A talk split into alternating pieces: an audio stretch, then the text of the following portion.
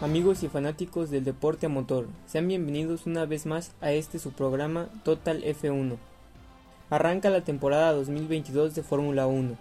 La nueva temporada de Fórmula 1 ha empezado en Bahrein y vaya sorpresa que nos ha dejado. La nueva reglamentación para los monoplazas, presupuesto y acciones dentro de pista ha vuelto a esta temporada una de las más esperadas de los últimos años. Después de siete años de dominio de Mercedes, al fin vemos cómo Ferrari y Red Bull están realmente dentro de la batalla de pilotos y constructores.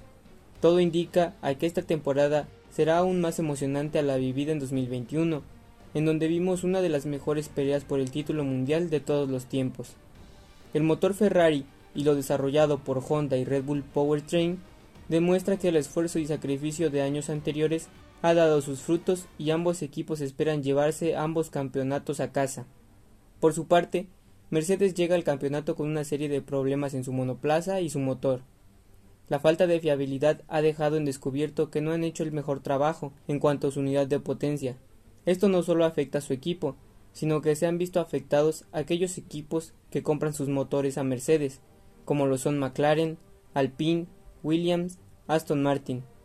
Estos equipos han confirmado sus problemas con el motor Mercedes y a través de declaraciones realistas esperan que sus problemas no se solucionen hasta la segunda mitad de la temporada, lo que confirma una vez más la falta de fiabilidad del motor Mercedes. En otras noticias, tenemos el grandioso progreso de Ferrari en este inicio de temporada. Ferrari domina el inicio de temporada con gran ventaja. Ferrari ha llamado a su nuevo motor Superfast, lo que confirmaba las sospechas sobre su trabajo en secreto del nuevo motor desde hace dos años. El equipo italiano es conocido por ser el mejor monoplaza en inicios de temporada, pero que deja de progresar a medida en que los grandes premios pasan y los demás equipos siguen evolucionando sus componentes. Esto ha pasado desde hace cuatro años, y la última vez en que realmente compitieron cara a cara con Mercedes fue en 2019, y todo terminó mal al descubrir que Ferrari había encontrado una zona gris en el reglamento y gracias a esto eran competitivos. Finalmente, la FIA no dio a conocer cuál fue la represalia para el equipo. El aplastante motor Mercedes y el confiable Honda dieron de qué hablar en las pruebas pretemporada, y realmente nadie esperaba que el equipo mejor posicionado en llegar a Bahrein sería Ferrari. Esto habla del increíble trabajo por parte de los ingenieros del cabalino rampante. Acertaron en el desarrollo de su unidad de potencia, lo que los vuelve en esta temporada el equipo a vencer. La dupla de pilotos Charles Leclerc y Carlos Sainz aporta una experiencia y juventud enorme al equipo.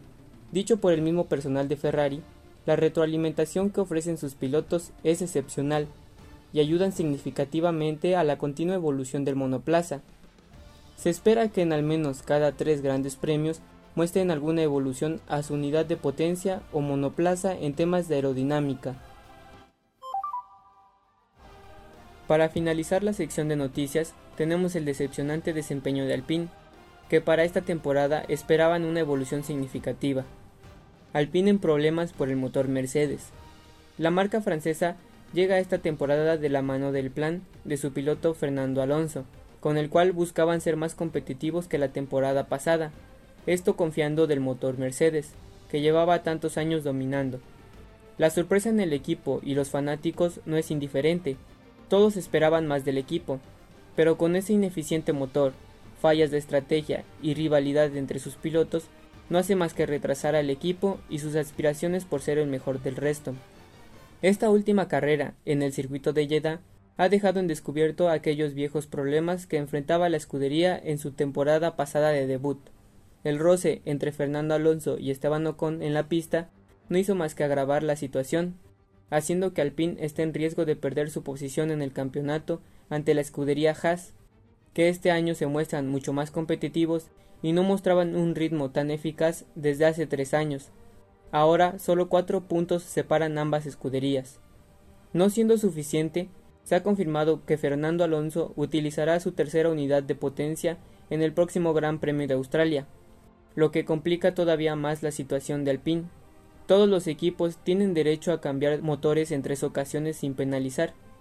Una vez excediendo este límite, se penalizará al piloto en cuestión con 10 posiciones de la salida para el Gran Premio a competir.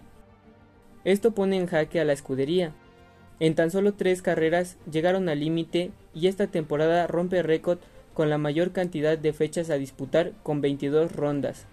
Tomando en cuenta la fiabilidad del motor Mercedes, se espera que en más de una ocasión los franceses tengan que volver a cambiar la unidad de potencia, por lo que al parecer el plan de Alpine no funcionará esta temporada.